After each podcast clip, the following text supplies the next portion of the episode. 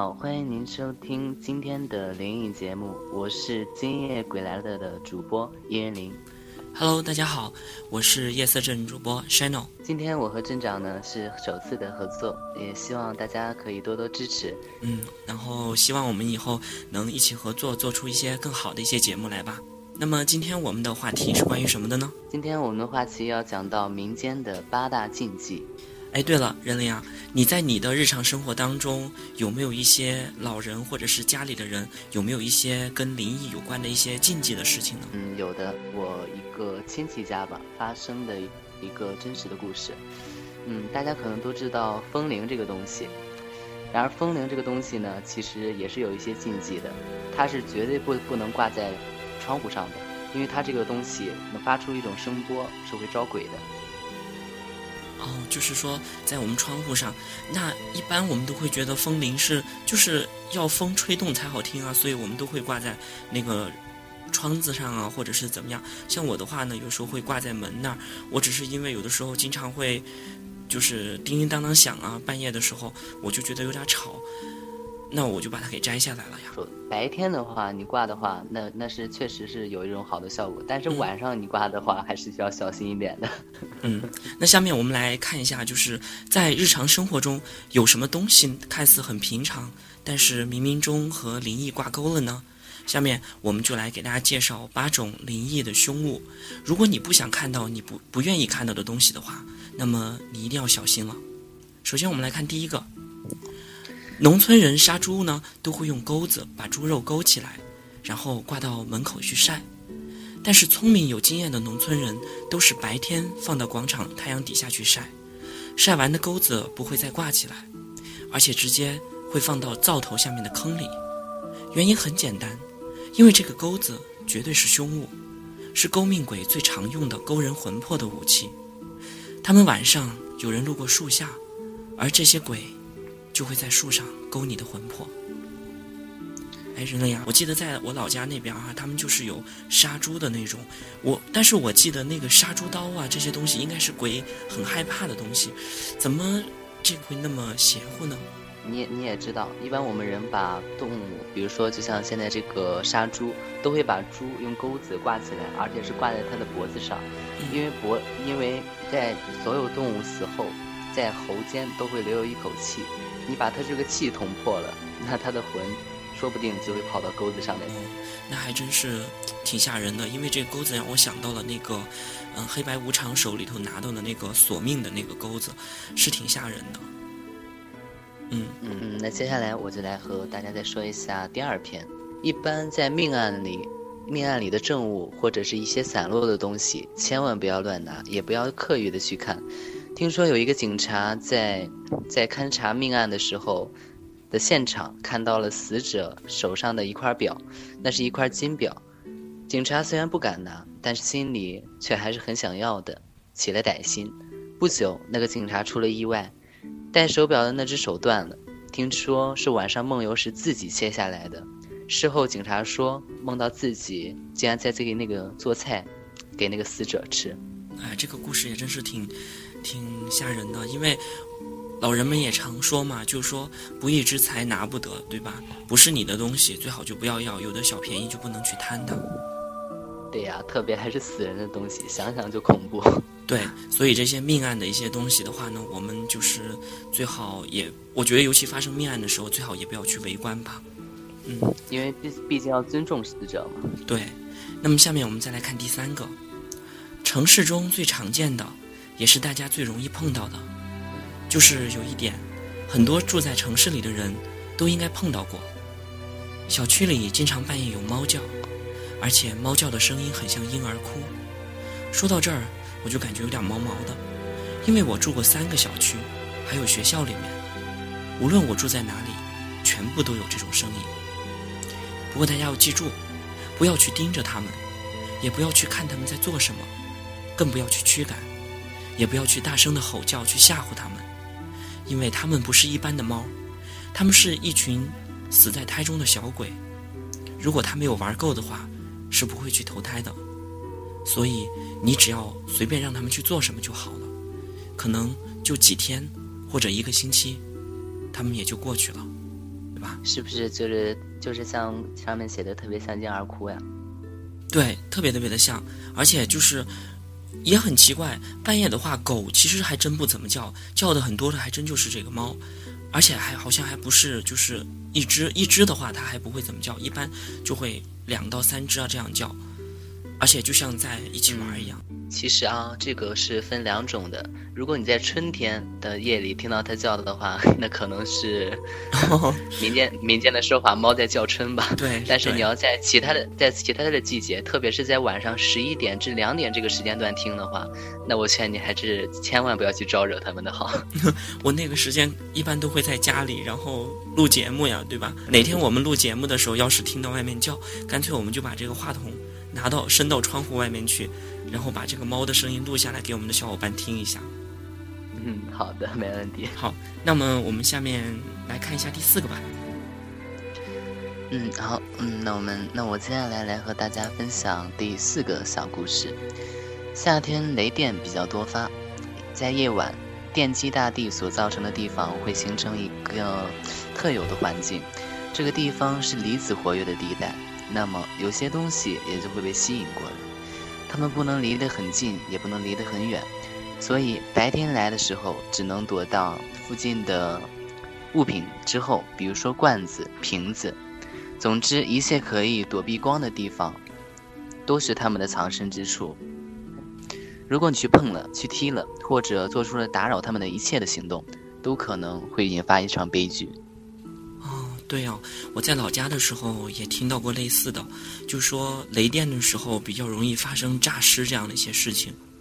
因为有的时候不是灵，因为有的时候不是灵魂出窍了，就是又是把他给吓回来了。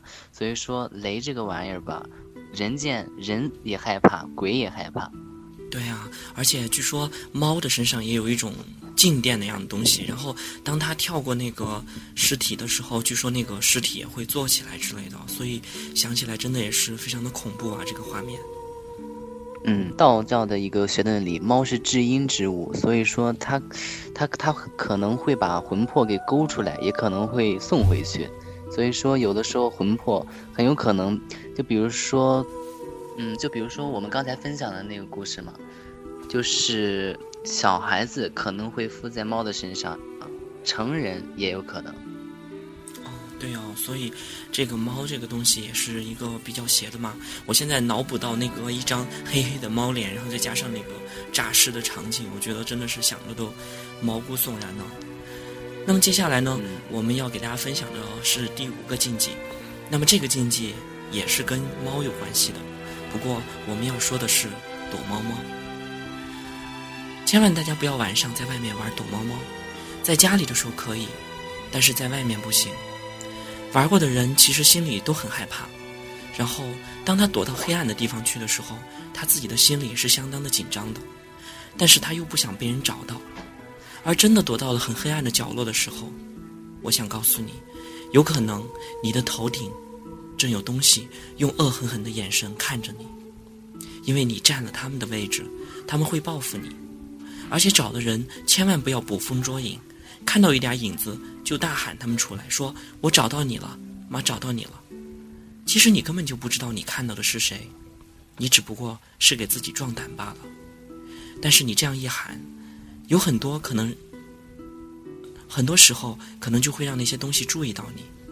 这些东西很有可能只是路过，或者是回到他的寄宿地，但是你对着他们这样一喊。他们就会看到你了。那么接下来的事儿，不用说，大家也都知道了。哇哦，这个故事勾起了我童年时候的一个回忆吧。其实，在那个时候，我和我的小伙伴在几乎都是在晚上九点左右从家里跑出来，到小区里面玩捉迷藏。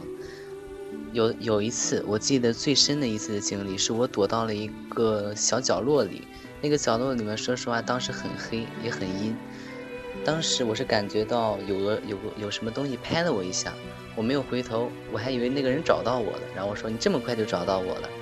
但是我回过头，但是正当我要回头的时候，我却发现有些不对。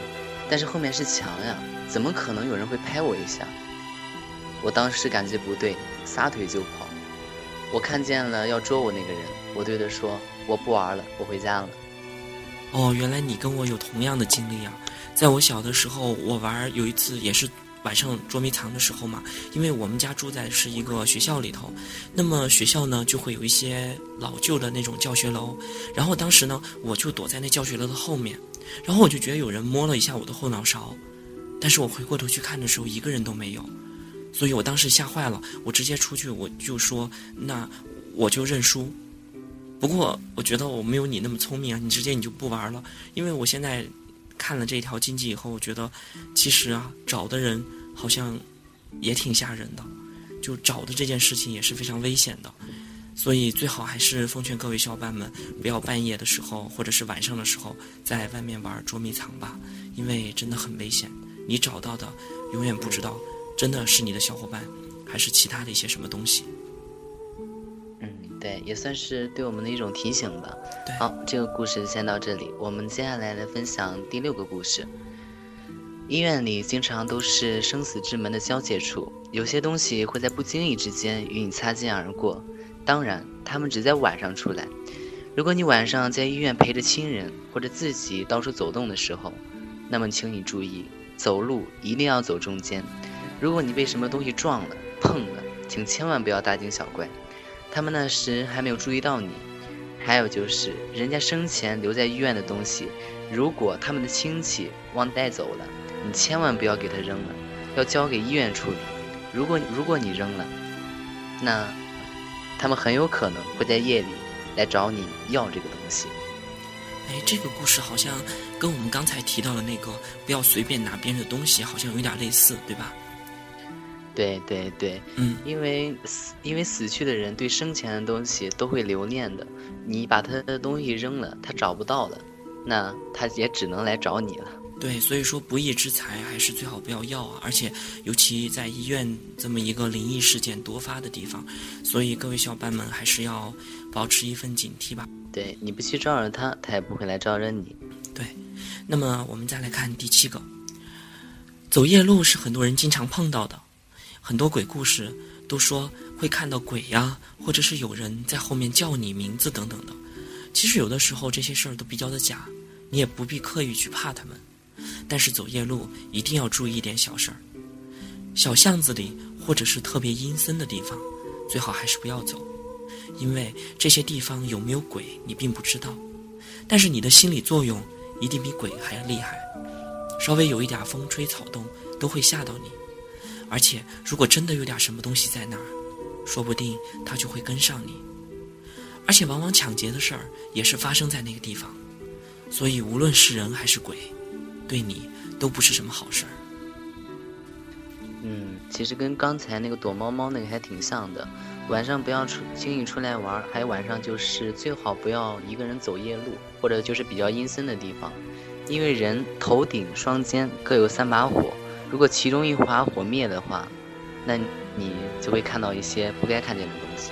嗯，据说人的这个火的话，据说还有就是你不能随便借给别人火。比如说有一个在走夜路的时候，你见到有一个人问你借火呀，或者是借打火机什么的时候，据说就不要给他，因为很有可能你就把你自己的火给灭掉了。这样的话，你阳气灭了以后，很有可能这些嗯灵魂呐或之类的就会侵体。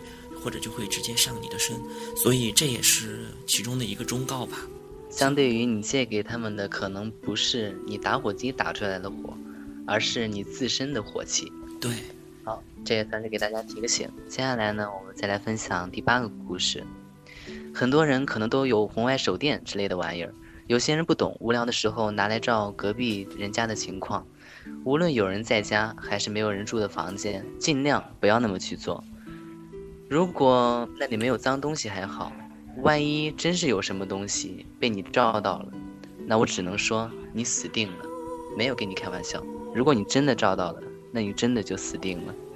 哇，我记得我小的时候就很喜欢做这种事儿哎，晚上拿手电筒照，或者是这样的东西去去照对面的墙壁等等的，因为就是觉得很好玩啊，因为能够聚光嘛，可以看到。远远的一些东西，我觉得还挺好玩的。不过说到这个，我倒是想起来，你有没有哎，那个任林，你有没有看过一部恐怖片，叫做寂静岭》。嗯，看过看过。对，哎，他的妈妈在找这个孩子的时候，就是他手里就是拿着一个手电，然后这个手电经常就会突然照到一个什么东西，特别的吓人。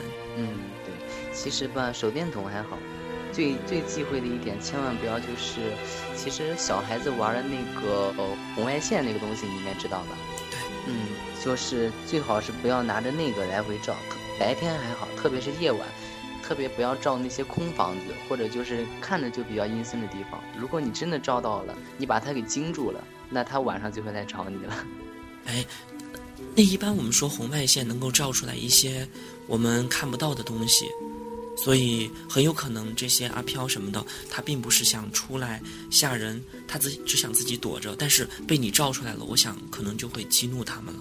这些灵体，一般情况下鬼是不会轻易来找人的。如果一般情况下说的闹鬼闹鬼都是人不注意把他给惊住了，那他才会来找你。其实吧，这个故事也就是给大家提个醒，你不犯他，他不会，他也不会来找你。所以说以后还请大家在这个在这种方面多注意一下。嗯。今天我和镇长来和大家分享这八个故事呢，其实有有一部分是我们自己亲身经历过，我们拿出来分享一下。其实怎么说嘛，长这么大见过的灵异事件也不少，也希望以后能够多和大家一起分享一下。对，如果你有些什么好的故事啊之类的，嗯，夜色镇的社区呢，也可以随时欢迎大家去留言发帖。然后呢，我们有好的故事呢，也会从当中找挑选出来，然后在我们的节目里头来给大家播出。